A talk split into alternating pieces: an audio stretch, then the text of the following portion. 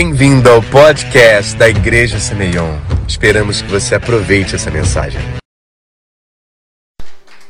Você está feliz, irmão? Então se coloca de pé aí, vamos lá. Oração nunca é demais, né? Amém? Amém? Vamos lá. Vou pedir mais do Espírito Santo aí. Coloque sua mão para cima assim.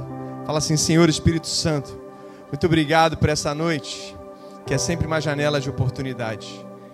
Encontro com o Senhor é sempre avivamento e reforma do coração. Culto é sempre um encontro com Jesus. Sim, Jesus, aviva meu coração. Fala para ele assim: aviva meu coração, reforma meu coração, coloque em mim aquilo que eu não tenho, tira de mim aquilo que não pertence a você e melhora em mim aquilo que está inacabado. É o que te pedimos para essa noite. Abre nosso entendimento, acesso ao nosso corpo, alma e espírito. Você tem livre acesso. Senhor Espírito Santo, eu quero mais de você, mais da Sua palavra, mais da Sua verdade, porque ela nos liberta. Em nome de Jesus, amém? E amém. Você pode aplaudir Jesus. Glória a Deus. Que dia é hoje mesmo do calendário, hein? Dia 31, eu não posso ficar, eu não posso deixar passar isso, né? 31 é o dia do quê? Amém, né? Glória a Deus, só tem crente aqui. Hum. Reforma Protestante, dia 31 de outubro de 1517. Um homem chamado Martin Lutero, Martim Lutero, ele era um padre da Igreja Católica e ele, ministrado por Deus, ele quer muito uma reforma na sua igreja, quer muito trazer e protestar sobre algumas bases. E quem já escreveu uma tese aqui de conclusão de curso no seu, na sua faculdade, no seu curso, sabe o que é uma tese. Agora você imagina ele escrever 95 teses. e ele coloca as 95 teses na porta da catedral dele, de Wittenberg, para que todos vejam que era assim, né, que era colocado, era tipo um mural para todos que passassem ali na porta e vissem o que seria discutido naqueles próximos dias. Então ele sugere uma discussão sobre aqueles 95 temas. Por que, que ele bota na porta? Porque naquela época, o que, que é? Dia 31 de outubro, né? É véspera de todos os santos, dos santos mártires, dos homens que morreram por Jesus, tudo bem? E era uma data comemorativa. Ainda é, né? Na Igreja Católica, dia 1, se não me engano, sim ou não? Ah, e aí, tanto que daí vem o nome né, de All Hallows Eve, que é véspera de todos os, os santos, essa, essa véspera, diz Halloween Eve, Halloween, é Halloween. Ficou Halloween. Ah, depois nos Estados Unidos, muito tempo depois, e aí foi um, um, sincretismo religioso muito grande. Aí eu já estou mudando a história, né? Da Alemanha em 1517 para século XIX, já nos Estados Unidos, quando os imigrantes irlandeses chegam, um milhão de imigrantes, eles chegam e eles comemoravam. Ah, eles tinham na mesma data uma data festiva de, de Dia dos Mortos, onde eles falavam com os mortos, enfim, parecia que era uma janela espiritual para eles poderem falar com os mortos, enfim, aí viveram uh, rolou um secretismo na cultura americana e eles comemoram isso até hoje. Então, isso é uma data pagã, mas isso não pode apagar aquilo que é mais importante para nós, que é a reforma protestante. E dessas 95 teses, eu vou tirar uma coisa aqui que foi a mais importante, tá? Da reforma protestante, que isso é base para a sua vida. Lutero ele instituiu na sua reforma ah, resumindo a história, ele foi colocado para fora da igreja, né? É, não aceitaram as reformas, a igreja católica, e colocaram ele para fora da igreja. Ele casou com uma. com uma. Como é que se diz? O padre é o homem e a mulher é o quê? É freira, né? Ele casou com uma freira. É, a Catarina vambora e foi vambora mesmo, né? E eles foram embora. É, e aí ele casa com ela, pá, tipo, pá. É. Então ele casa com ela e e eles fazem a reforma e todos começam a segui-los, né, que também tinham a mesma linha de, de, de, pensamento e a mesma revelação. E ele institui cinco solas, cinco bases, cinco somentes. Sola em latim quer dizer somente, cinco somentes. A primeira somente foi somente a fé, porque nós precisaríamos resgatar, né? É, tudo que nós fazemos é pela fé. A gente não, não precisa uh, fazer para poder, né? nossas obras não precisam, as obras não nos salvam. Nós fazemos as obras porque nós somos salvos, tudo bem? Nós fazemos as boas obras porque somos salvos, então é pela fé. Então, sola fide. Quem já ouviu isso? Sola fide.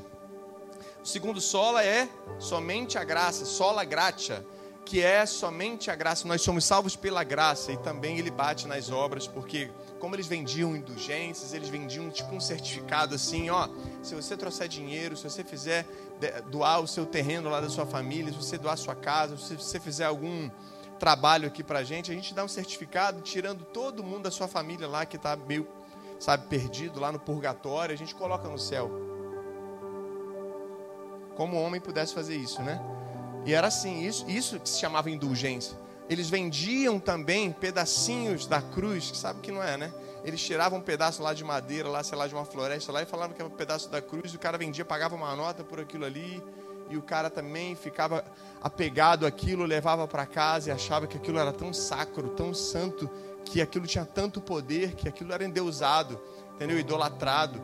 Então eles fomentavam a idolatria. Sola gratia, fala comigo, sola gratia somente a graça. Efésios 2:8 fala que nós somos salvos pela graça. Então é isso que nos leva à salvação, é nós temos fé na graça de Jesus, na graça do próprio Deus sobre nós, tudo bem? Então esse é o segundo sola. O terceiro é o sola Cristo, somente a Cristo, né? Você não precisa a, nenhum homem para ser salvo, você não precisa de nenhum processo, somente crer em Jesus como seu Senhor e Salvador e declará-lo. Quem crer for batizado será? Você é batizado? Então, quem crê e for batizado será salvo. Então, somente a Cristo. É... Quarto sola, quarto somente é sola escritura. Eles não tinham acesso à escritura. Você sabia disso? Ainda, ainda a Bíblia que eles tinham na época era em latim. Se era difícil para eles latim, imagina para a gente, irmão. E eles falavam latim, né? E ainda eles rezavam a missa. Você sabe que todos os sacerdotes rezavam a missa em latim. E eles falavam alemão, né? Na Alemanha, tudo bem? Só para você poder entender. E, eles faziam a missa inteira, de ponta a ponta, voltada para o altar. Bem legal, né? Em latim e, e, e, todo mundo gosta. Devia ser bem maneiro, né?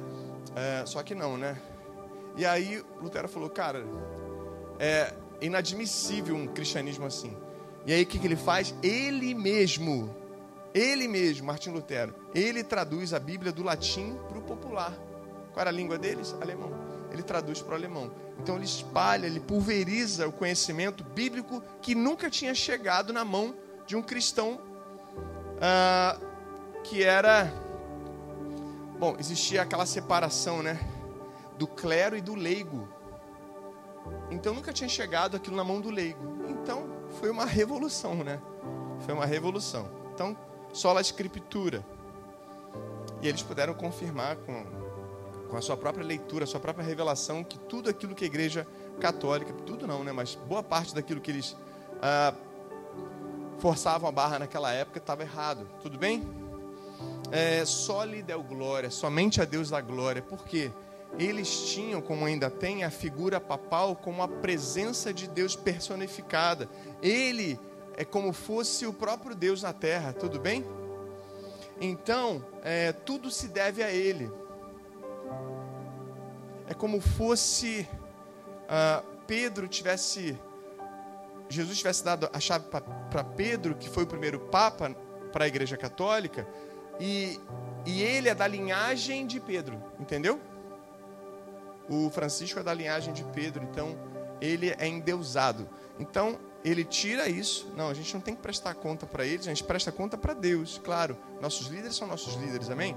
Mas a gente presta conta no sentido de ele é uma figura que é a voz de Deus também, mas, mas a gente vai prestar conta mesmo no sentido do juízo é para Deus, cara. Sabe? Então a gente tem que estar muito alinhado com ele. O que adianta estar tá sabe, a, alinhado com, com, uma doutrina que não vai te salvar e a salvação mesmo você perdeu. Hum? Então Lutero estava muito preocupado com isso e ele faz a reforma, o quê? Protestante. Sola gratia, sola fide, sola Cristo, sola Escritura e soli deu glória. Em 1517. 17 anos do Brasil depois de ter sido descoberto, né? O Brasil era adolescente. E hoje a gente vai para o fim da série, fala, ah, eu sei que você gostou muito, fala, ah, é o último capítulo, meu Deus, deixei bônus, deixei coisas empolgantes para hoje. Cara, foram quase dois meses falando sobre a volta de Jesus, sobre, né? Sobre spoiler. Quem acompanhou aí um pouco de tudo, que legal. Quem, quem foi no YouTube correr atrás do prejuízo aí? Quem foi? Legal, legal. Spotify, né? Então, eu estou alertando vocês o seguinte: que nos próximos 10 anos, tudo que eu estou pregando aqui, a igreja no Brasil, quando for falar de escatologia, vai pregar o que eu estou pregando. Eu profetizo isso. Porque você vai ver o próprio Cristo alinhando a igreja dele para preparar a volta dele mesmo. Então, grandes homens hoje no Brasil já estão estudando isso e já estão na mesma linha de pensamento. Você já vê isso no Angelo Basso, você já vê isso no Leandro Vieira, você já vê isso no Luciano Subirá, você já vê isso no Douglas Gonçalves e muitos outros, tá? A própria Beta já vive isso, né?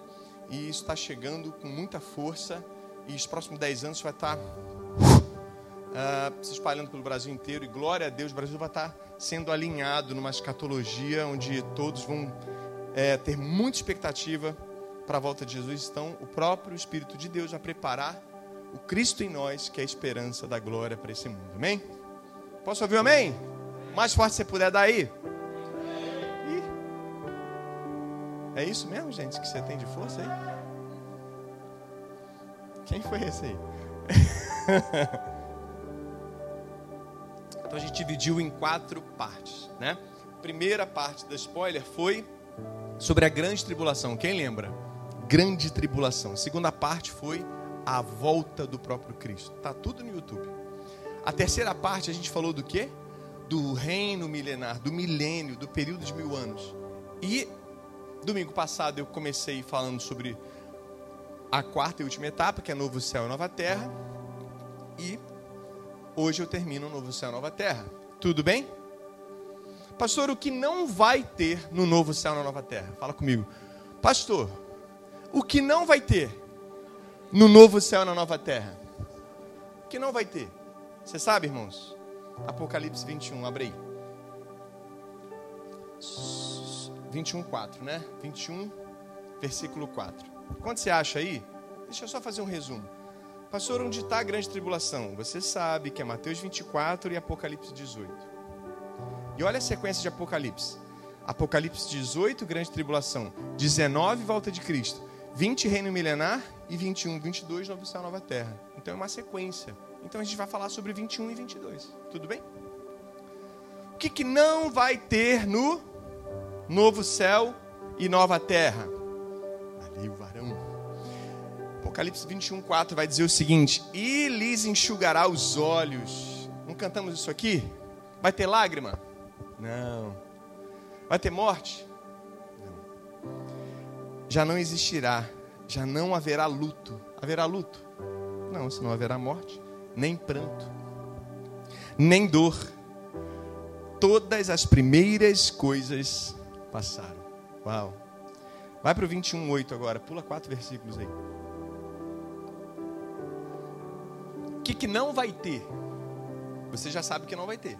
Vamos continuar respondendo o que não vai ter. Mas os covardes, que em outras versões, no original lá é medrosos, os covardes, os medrosos, os incrédulos, que em outras versões, ou traduzindo né, para um português mais popular, infiel, os depravados, os assassinos, os que cometem imoralidade sexual, que lá no grego fala porneia, ou seja, fornicação, relação ilícita, prostituição, sexo fora do casamento, os que praticam feitiçaria, que é o ocultismo. Sabe o, ato de praguejar, de falar mal dos outros e não sei o que, cara, isso, isso, vem, isso vem do ocultismo, você sabia disso? Que é, que é você profetizar o contrário. Sexo existe. Que é você falar mal. Isso é do cultismo. O cara que é bruxo lá, o cara que é da. Uh, da magia negra, o cara que é lá da, da parada errada lá, o que, que ele vai falar? Ele vai abençoar os outros? Ele vai amaldiçoar, cara. Então, o praguejar, o falar mal, o dizer mal, o maldizer o tempo todo, sabe aquela coisa? De você falar o tempo todo coisas ruins dentro de casa? Palavrão. Você, você fala, você, você é um bosta, você, você é um idiota. Você, sabe, sabe isso? Cara, isso é praguejar. Isso é ocultismo, irmãos. Isso é feitiçaria. Fora a prática mesmo, né? Mas isso é um pedacinho do iceberg da prática do ocultismo, da, da feitiçaria. Deus aprova isso? Isso entra no reino? Então, cuidado com isso. Ah, idolatria. Ou seja, o que adora, o que faz oferenda a falsos deuses todos os mentirosos. Uau, falou todos, hein? Todos, todos do grego é o quê? Todos, né? Boa. Então, todos os mentirosos, ou seja, os falsos. Todos os mentirosos. O lugar deles, Bíblia está dizendo, não é o pastor não, tá, irmãos? O lugar deles será no lago de fogo que arde com enxofre. Meu Deus, isso não foi preparado para a gente, irmãos. Isso foi preparado para Satanás. Mas mesmo assim, aqueles que Satanás enganou e operou, e aqueles que permitiram, terá o mesmo destino. Duro, né? Mas ainda há tempo, amém, irmãos? De da gente trazer salvação para essa terra em Jesus. Então, isso se repete em Apocalipse, vai lá no 22, 15.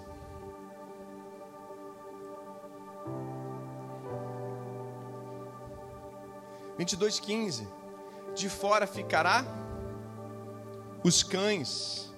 Alguém tem outra versão aí que não tem cães aí? Tem outra coisa? Fala para mim aí. 22:15 de Apocalipse. Na minha tá cães. Na outra tá, na sua tá o quê? Tem algum, alguma diferente aqui, pessoal? Todas são cães? Hein, pessoal? Todas são cães? Os que cometem pecados nojentos. Não está falando de cachorrinho, não, tá bom? Porque é tem gente que olha isso aqui, ah, meu Deus, meu cachorro não vai para o céu. Entendeu? Não, os que cometem pecados nojentos, tudo bem? Esses são os cães, né? Tá? Os que praticam feitiçaria, não repete tudo de novo, mas só com outras palavras aí, ó. Imoralidades sexuais, os assassinos, os idólatras, todos que amam e praticam a mentira. Peraí, se Deus falasse isso uma vez, seria muito importante para a gente, sim ou não, irmãos? Agora, duas vezes é muito importante. Agora, em Apocalipse e no contexto de novo céu, nova terra, cara, meu Deus, para tudo e examine isso aí, porque isso é muito importante. Faz sentido? Isso é muito importante. É muito importante.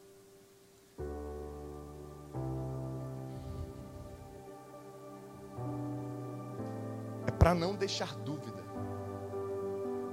Fala assim, é para não deixar dúvidas. Apocalipse 21, a gente vai ler o 22 e 23. Não vi templo, alguma cidade, pois o Senhor, Deus Todo-Poderoso, e o Cordeiro são o templo. A cidade não precisa de sol, nem de lua para brilharem sobre ela, pois a glória de Deus a ilumina e o Cordeiro é sua candeia. Uau! E o que, que vai ter? Fala comigo, o que, que vai ter então, pastor? Eu vou dar um resumo de Apocalipse 21 e 22, daquilo que vai ter. Tudo bem que você já sabe aquilo que não vai ter, legal? Luto, nem dor, nem pranto. E todas aquelas categorias de pessoas que não. e que praticam, né? De práticas que não vão entrar no reino de Deus. Tudo bem, irmãos? Agora, o que, que vai ter? Fala comigo, o que, que vai ter, pastor? É Apocalipse 21 e 22. Eu vou te dar um resumo, tá? Olha para mim aqui. Que aí quando falar pra gente para a Bíblia, a gente vai. Eu só vou dar um resumo desses dois capítulos, que é muita coisa, tá? Que é um texto lindo, longo, mas eu preciso dar um resumo. Primeiro você sabe que vai ter a convergência do céu e da terra.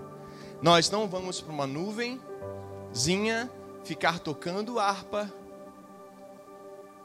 com uma roupinha de batismo, escutando o anjo cantar aleluia, glória a Deus. Não vai ser assim. Aonde está isso na Bíblia? Que você vai para esse lugar botar uma roupinha branquinha de batismo e ficar numa nuvenzinha, pulando assim em câmera lenta. Então não vai ser isso. A palavra diz que o céu vai se convergir à terra e vai se tornar uma coisa só. Por quê? Nesse tempo que nós estamos, nesse aion, nós preparamos, nós estamos sendo regenerados para preparar a volta de Jesus. Então Jesus vem para a terra. Quando ele voltar, começa o reino milenário e nós restauraremos, já restaurados, restauraremos o que? Toda a criação. Então nós passaremos mil anos com ele, restaurando toda a terra. Então nós preparamos a volta de Jesus e Jesus reinando presente, nós como com a mente glorificada, o cérebro glorificado, o corpo glorificado, restaurando todas as coisas, nós preparamos a vinda, o tabernáculo de Deus entre os homens, a vinda do próprio Pai. Então nós preparamos a volta de Jesus, Jesus conosco prepara a volta do próprio do próprio Pai. E aí ao final do reino milenar, o céu converge à terra, se converge à terra, convergência do céu e terra. Então, a nova Jerusalém, a cidade santa, ela desce. A gente viu isso no capítulo passado. Então, ela é clara, a gente cantou aqui, ela é clara como um cristal. Fala comigo, clara como cristal. Ela é brilhosa como jaspe. Depois pesquisa no Google como é que é a pedra jaspe. Ela é assim. Ela é exatamente assim. A presença de Deus estará entre os homens. Eu já estou falando depois do reino milenar, tá, irmãos? Depois que o milênio acabou, novo céu, nova terra, não há mais ímpio, a segunda ressurreição já passou, os ímpios já foram julgados, Satanás já foi julgado e foi lançado, todos eles, todos esses ímpios e Satanás e seus demônios no lago de enxofre e fogo todos os povos estarão representados lá no novo céu e nova terra. Ou seja, é sinal que em toda geração, em todos os povos, em todas as tribos, o próprio Deus deu chance a todos de salvação.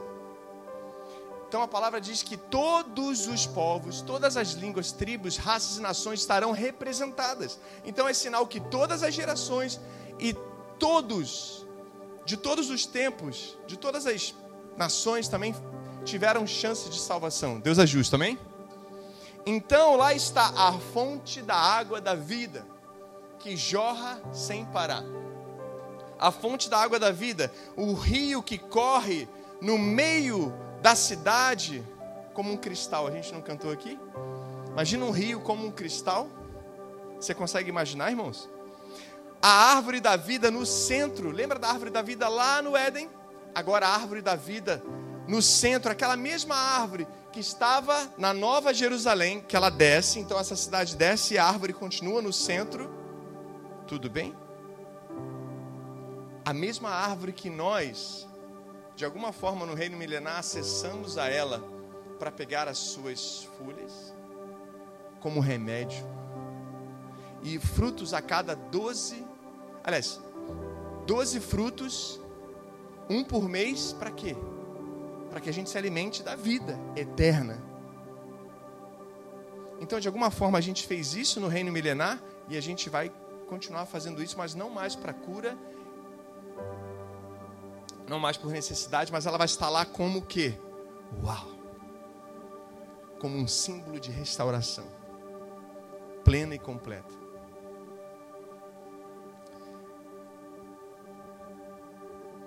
Uh, a cidade quadrangular que desceu.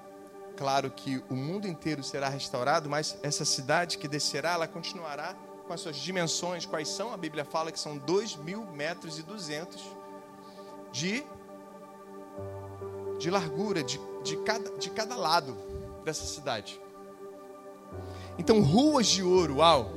Aquilo que o homem se mata, cara, para poder conquistar nessa terra é lixo, é asfalto no céu, é calçada para você pisar. Faz sentido? Presta atenção aí, ovelha. Então, ruas de ouro, rua principal de ouro, transparente como se fosse vidro. Muros, olha isso, muros de 65 metros, sabe de quê? Yes. 65 metros de espessura de jaspe. O muro ele é de jaspe e de 65 metros de largura. Você sabe o que é 65 metros de largura? Quem tem ideia assim espacial, mais ou menos? Ah, é como da porta ali, da porta até o final, ou hein? Mais, né? de espessura. Até o outro lado da rua. Boa, João. Pode ser isso? Quem está com o João aqui? Então, mais ainda não. Porque assim, de poste a poste não são 50 metros na rua? Então é mais ou menos isso, um pouco mais. Até onde, irmão? Daqui até o outro lado da rua, pode ser? Até o outro prédio e até aquela parede lá. Pode ser? Só de espessura de pedra preciosa, de jaspe a cidade que vai descer a Nova Jerusalém, só um murinho dela. Só um murinho. De espessura, de espessura. Palavra de espessura. E nesse muro lindo, maravilhoso, nessa muralha de 2 mil metros e 200, fala assim comigo. 2 e 200, vê. 12 portas. Fala comigo, 12 portas. Porque Deus é um Deus de honra, né? Você vai entender. Doze portas que os salvos entrarão por ela, por elas. Os salvos entrarão, entra e sai, entra e sai na cidade santa. E o mundo inteiro para a gente, sabe? Imagina aquele mundo inteiro já glorificado, restaurado, uau! Onde você pode ser transladado só no piscar de olho. Meu Deus, doze portas que os salvos entrarão, elas são de pérola. Fala comigo de pérola. De pérola. Você entende o que, que não dá para entrar nesse lugar? Não dá para entrar. Aquilo que a gente leu lá no início, não dá para entrar nesse lugar. Dá para entrar? Tem alguma comunhão, trevas com a luz? Não pode. Não pode um anjo em cada porta. Mas não é para fiscalizar, não, irmãos.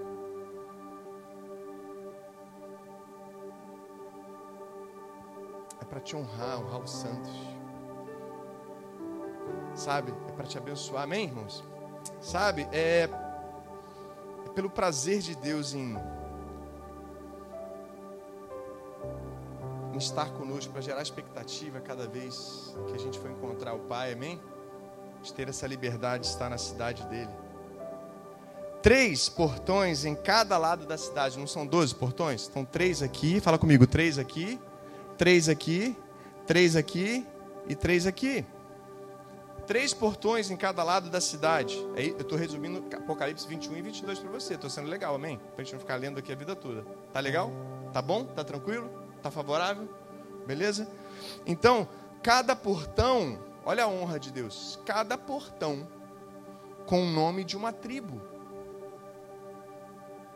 Doze portas, doze tribos. Cada portão com o nome de uma tribo. E agora, doze pedras preciosas, não tem a porta? Com o nome da tribo. E a base dela é um alicerce, é uma pedra preciosa a base dessa porta que é o que? O nome de cada apóstolo na base. Nessa pedra preciosa você vai passar, você vai ver o nome do apóstolo aqui e o nome da tribo aqui. Uau! Uau! Uau! Você já imaginou que o seu nome está escrito em pedras preciosas no céu? E que de alguma forma a gente vai se deparar com isso? Tem fiel aqui, irmãos? Homens e mulheres fiéis ao Senhor aqui? Glória a Deus. Então Deus ele honra o nosso legado. Tribos, e apóstolos. Deus honra o nosso legado. Deus honra as nossas obras. Deus nos traz galardão e recompensa de cada coisa que fazemos para o Senhor. A palavra diz aí também, nesse resumo de Apocalipse 21 e 22, que as riquezas e a beleza de todos os reis. Quem são reis aqui? Lembra disso? Reis e. Por que, que ele é o rei dos reis? Por que, que ele é o senhor dos senhores? Nós somos reis e sacerdotes. Nós somos senhores chamados para governar essa terra, sim ou não? Então ele é o rei dos reis aqui. Tem reis e sacerdotes aqui?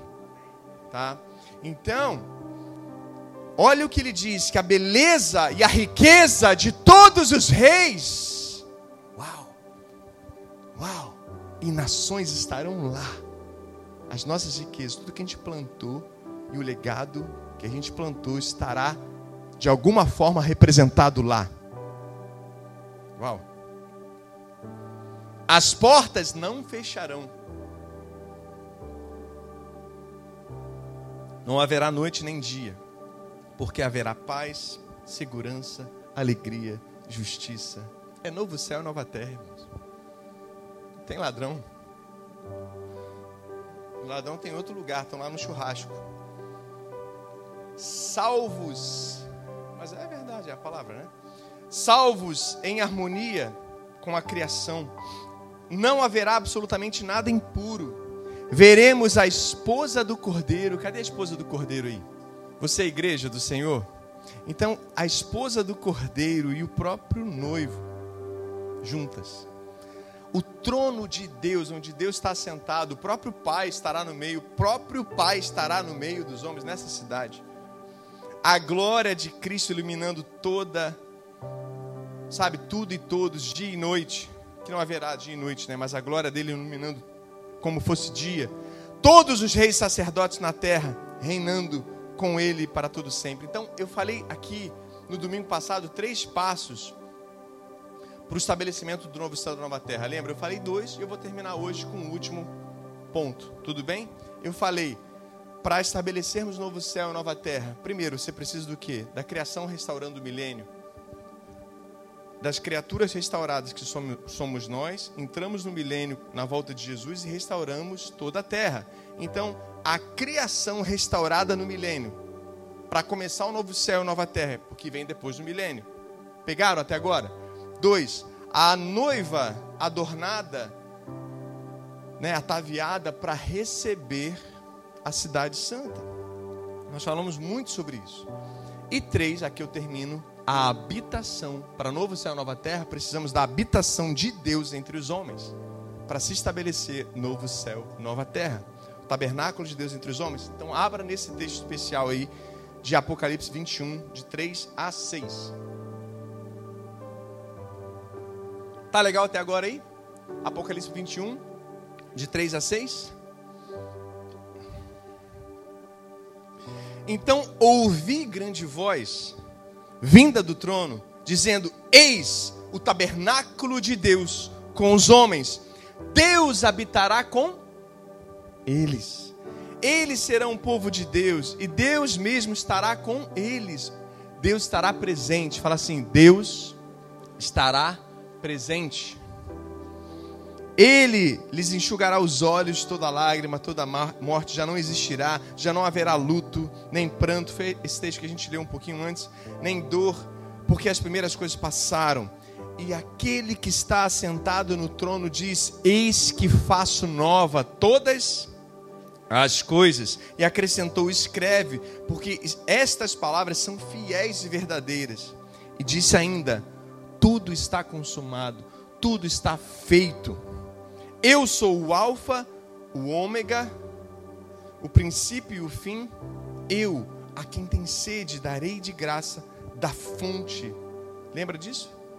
Fonte da água da vida. Lembra que Jesus fala em João, capítulo 19: Tetelestai, está consumado na cruz. É a última frase dele. Que vem da palavra teléu, né? Tetelestai, está consumado Jesus agora fala para João escrever o que? Tetelestai não. ele pede para escrever uma palavra parecida. Então, que ele bota aqui, tudo está feito, tudo está consumado, que é ginomai, do grego, ginomai, fala comigo, ginomai. Que quer dizer o quê? Eu trago a existência, eu trago a vida e que comece a existir aquilo que não existiu. Ou seja, aquilo que ele falou lá, ele consome aqui. Está consumindo aqui. A cruz proveu esse dia de Apocalipse 21. Fala comigo, a cruz proveu esse dia de Apocalipse 21. Ele vai trazê-lo completamente à existência, ou seja, o céu e a terra se convergindo. É incrível, não é? Imagina um grande imã, né? Se você pega um imã aqui, você bota pedacinhos de ferro, limalhas de ferro aqui. Você pega um grande imã aqui, quando você aproxima, a, a, a, esses pedacinhos de ferro fazem o quê? Começam a reagir o imã. Quando Jesus está voltando, é a mesma coisa. A terra começa a se manifestar. E os homens também, tudo bem? Entendeu isso? Então, tanto que Apocalipse, é, Romanos 8 vai dizer que a terra começa a gemer. Gemer. Porque ela vê, ela olha para nós, a própria criação olha para nós, eles vão ser restaurados. E se eles forem restaurados, nós seremos também. Então, isso acontece. Primeiro, para depois acontecer o grande imã de todos, né? Que é a conversão e a convergência do céu e terra. Amém? Jesus ele pregou o reino dos céus ou nos céus? Hã? O reino do dois céus. Então é dois céus e não nos céus. Então a gente não vai pro no céu, o céu que desce a terra. Então é dos céus na terra é o reino dos céus na terra. Então não é o reino nos céus. Ele não fica falando que vai ser um dia e não sei o que. Não, o reino de Deus é agora e é o reino dos céus. Aquilo que acontece lá já começa a acontecer agora e um dia o céu vai se convergir à terra. Então é, é o céu que desce à terra. Então não é o reino nos céus. Entendeu isso? Porque o seu destino não é o céu. O seu destino e o meu destino não é o céu. Mas o seu destino, veja, o seu destino e o meu destino não é o céu, mas a sua origem e a minha origem é o céu. Então é o reino dos céus, é o céu que volta para esse lugar. Que um dia ele foi tirado. O ambiente de Éden foi tirado daqui porque o homem pecou. Faz sentido? então ele volta. Mas para isso a gente prepara tudo. Todos estão comigo? Então, fala assim: o meu destino não é o céu. O céu, enche a boca aí, o céu é a minha origem. Você veio de lá. Você veio de lá.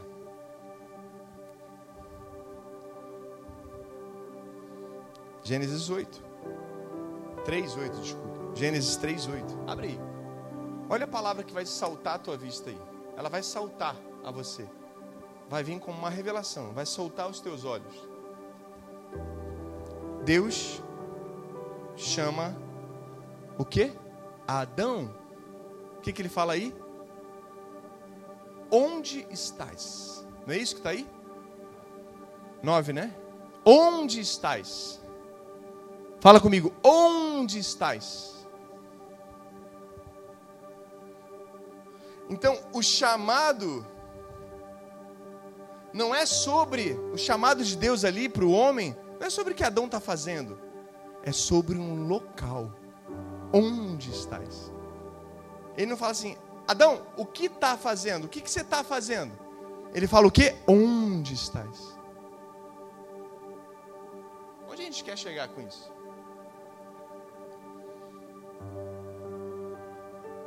Que Deus nos criou para habitar com Ele. Deus nos criou para estar com Ele. Deus nos criou para a sua habitação, para habitarmos com Ele e nele, estarmos com Ele. A gente não cantou isso a vida inteira? Quantos retiros, quanta, quanta, quanta adolescência que a gente gastou na presença de Deus aí, juventude, falando assim, onde você está, eu quero, eu quero estar e tudo mais.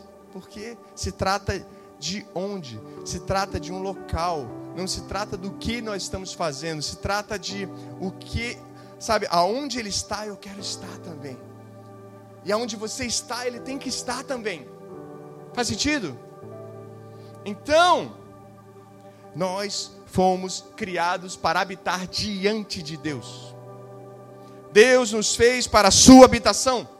Segunda Coríntios 5, Diz o que? Que nós somos o tabernáculo de Deus, somos o templo de Deus. Desde Gênesis, é a presença de Deus que vem buscar o homem. Desde Gênesis, é a presença de Deus que vem buscar o homem.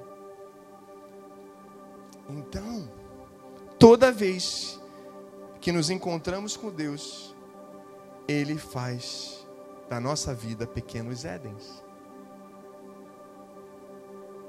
E é nesse lugar que você é definido. Esse lugar que você tem a sua identidade definida. Então, toda vez. O que é o culto?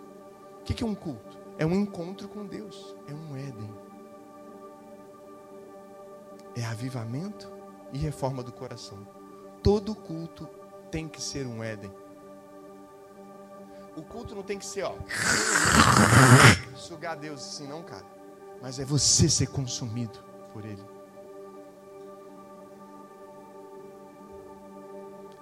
Você é a habitação dele, é um encontro.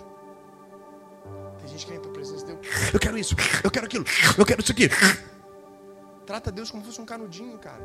Como se fosse um milkshake.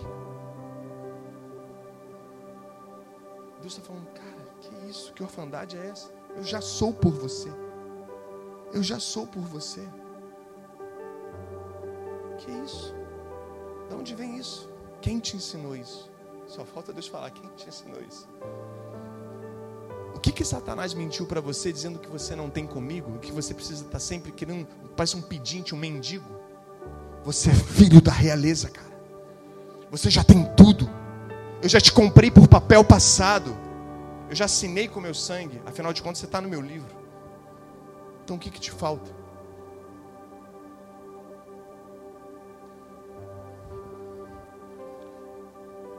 Gênesis 2, 5.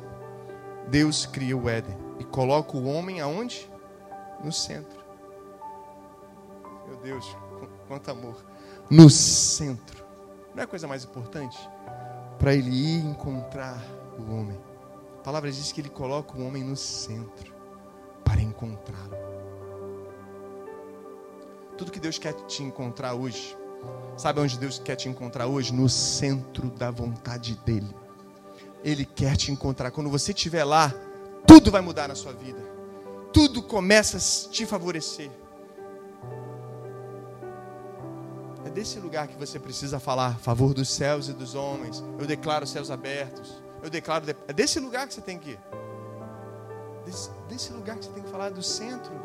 Desse lugar que Ele preparou para você. Êxodo 25 não vai dizer? Deus não fala para Moisés: construa um tabernáculo, porque eu quero encontrar com vocês. Eu quero morar no meio de vocês. A palavra diz isso. Êxodo 25, 8. Eu quero morar no meio de vocês. Quem está comigo, irmãos? 1 Reis 6, 7 fala sobre pedras que não precisam ser lapidadas, ou seja, templos do Espírito Santo. Não entendeu? 1 Reis vai falar de nós, vai profetizar dos filhos que Jesus gerou na cruz. Pedras preciosas, pedras que não precisam ser lapidadas. Você é pedra viva?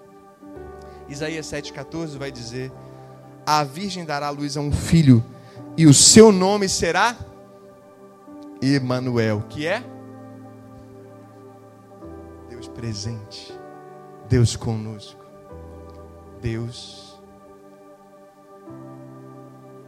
e seus filhos, seus filhos e Deus, Pai, Filho, Filho e Pai.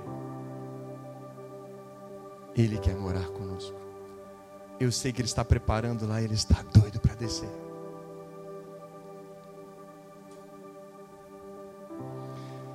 Ele veio então sempre nos encontrar no Jardim do Éden, nos colocando lá no centro para nos encontrarmos, no tabernáculo de Moisés para morarmos com Ele, no templo de Salomão para estarmos com Ele, Jesus no meio dos homens para estarmos com Ele. A igreja, a casa espiritual, Jesus morrendo na cruz para que ele habitasse dentro do homem, fizesse de nós o que? Morada de Deus. Para que nós o que? Preparássemos a volta de Jesus. Para que preparássemos a criação com Ele para a volta do próprio Deus, o seu tabernáculo no meio dos homens. Para um encontro definitivo com o próprio Pai. A vontade dele é sempre habitar no meio de nós. Sabe o que você está fazendo aqui? É um espelho daquilo que nós vamos fazer para sempre. Faz sentido? Entende o que é culto? É esse encontro que a gente vai viver eternamente. Por isso que a gente tem que amar a presença. A gente tem que amar o encontro. A gente tem que amar estar no meio dos santos. Afinal de contas, se você quer ir para lá, e eu quero também, a gente precisa entender que a gente vai fazer isso eternamente. Então é melhor a gente amar logo. Faz sentido? Uau! 1 Coríntios 3,16 vai dizer: afinal de contas, vocês não são tabernáculos de Deus? Vocês não são santuários de Deus? Que o Espírito Santo habita em vocês? Vocês não são o local onde Deus encontra? Então a história começa num jardim e termina como uma cidade. Em Gênesis começa com um jardim e em Apocalipse termina com esse jardim, é, é, na verdade, a gente restaurando esse jardim, que é o reino milenar, e essa cidade na presença, com a presença do Pai. Então nós não somos nós quem vamos. Fala comigo, não somos nós quem vamos mas ele que vem. Fala assim, ele que vem. Apocalipse 21, 3. Eis aí o tabernáculo de Deus, pois com os homens habitará. Será Deus habitando com os homens, não os homens habitando com Deus. Tamanho é a vontade dele. Obrigado, viu, Wagner? Então, abra sua mentalidade para você preparar essa terra para recebê-los. Abra agora a sua mentalidade para preparar a terra para recebê-lo. Porque de Gênesis a Apocalipse, de Gênesis a Apocalipse, Deus só quer dizer uma coisa: eu quero habitar entre vocês. Eu quero habitar entre vocês. De Gênesis a Apocalipse é a mesma coisa. Eu quero habitar entre vocês. Fala assim, Espírito Santo, forja em mim forma em mim o próprio Cristo, para que eu apresse a volta de Cristo, porque o próprio Pai quer habitar pessoalmente onde eu estou e Ele quer me encontrar. Uau! Eu termino aqui com um paralelo: Gênesis e Apocalipse. Gênesis 1, 2 tem um lugar lá, não tem? Que é um jardim. Apocalipse tem uma cidade. Apocalipse ali 21, 22. Gênesis 1 e 2, Apocalipse 21, 22. O início e bem o finzinho da Bíblia. Bem no iníciozinho, bem no fim. Um lugar, jardim. Um lugar aqui em Apocalipse, uma cidade. No centro do jardim, a árvore da vida. E no centro da Nova Jerusalém, a árvore da vida. Um casal no Éden, Adão e Eva. E um casal em Apocalipse. Qual é o casal? O cordeiro e a noiva. O noivo e a noiva. Deus, em Gênesis, está na terra com os homens. Em Apocalipse 21, Deus na terra voltando a habitar com os homens. Fique de pé em nome de Jesus. Vamos lá, music. Vamos lá. Você precisa sair dessa série queimando por Jesus. Você precisa sair desse lugar falando assim: Deus, hoje eu entendi aquilo que realmente é um culto, realmente é um encontro com você. Não se trata do que, mas se trata de onde. Não se trata do que estamos fazendo, mas se trata de onde.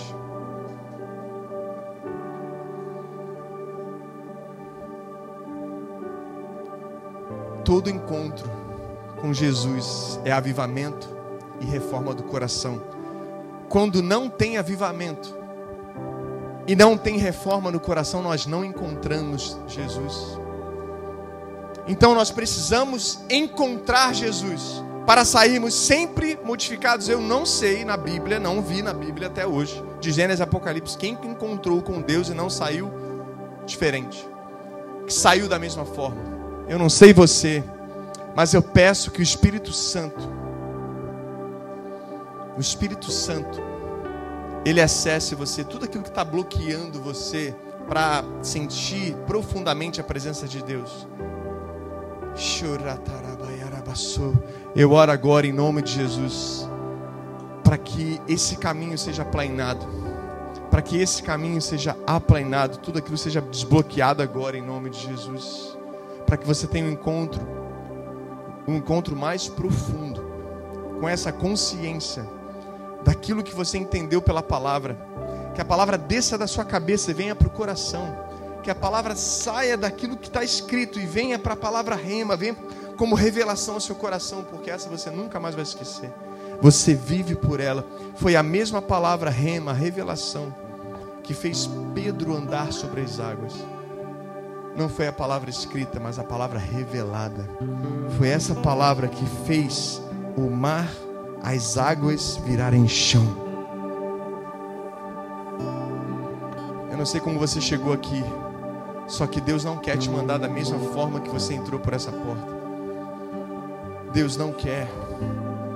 Comece a orar em espírito, irmãos. Se você ora em línguas, comece a orar em espírito. Se você não ora em espírito, ora entendimento, fala assim: mais Espírito Santo, acesse agora meu corpo, minha alma, meu espírito. Eu tenho sede, eu tenho fome, eu quero mais de você. Eu não quero sair daqui da mesma forma que eu entrei. Deus, aviva, aviva o meu coração. Sim, Deus, reforma, me reforma, me reforma. Vem, vem, Espírito Santo, vem, vem, vem. Chora, tarabaiarabassou.